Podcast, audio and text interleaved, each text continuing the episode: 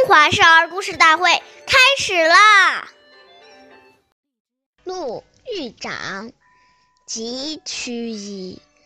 长无言，退恭立。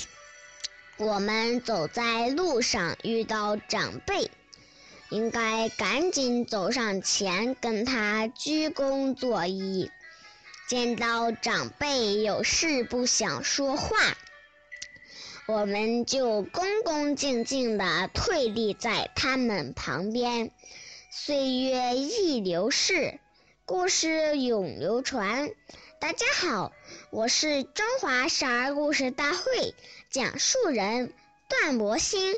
今天我给大家讲的故事是《张良进吕》第二十集。张良是刘邦的主要谋士。年轻时非常孝顺长辈。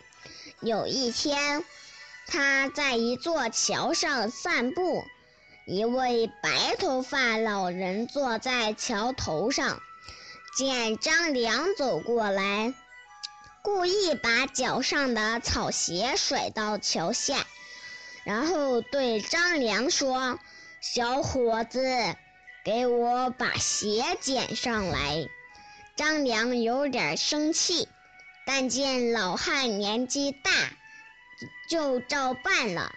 但老汉并没有用手接鞋，而是把脚伸了过来。张良默默地给老人家穿上鞋子，老人笑了。原来他是著名的学者黄石公。他在故意考验他，他见张良是可塑之才，就把神奇的兵书传授给了张良。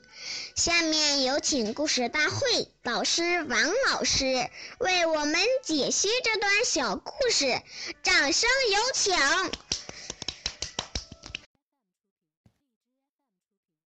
好，听众朋友，大家好，我是王老师。我们把刚才这个故事给大家进行一个解读。这一段故事告诉我们，如果我们见到长辈还慢吞吞、大摇大摆地走上去，这种形象就已经充满了傲慢。文明礼貌看起来是一种外在的行为表现，实际上反映了一个人的内心修养。体现出一个人自尊和尊重他人的意识。我们说，人与人之间互相观察和了解，一般都是从礼仪开始的。一个举止优雅、彬彬有礼的人，更容易交到好的朋友，找到好的工作。所以，礼貌就是一张金名片。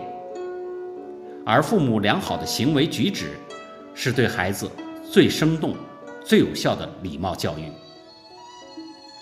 我们试想，一个满口脏话的家长，想要自己的孩子语言文明，也是不大可能的。因此，家长应严格要求自己，给孩子做出一个好的榜样。好，感谢您的收听，我们下期节目再见。我是王老师。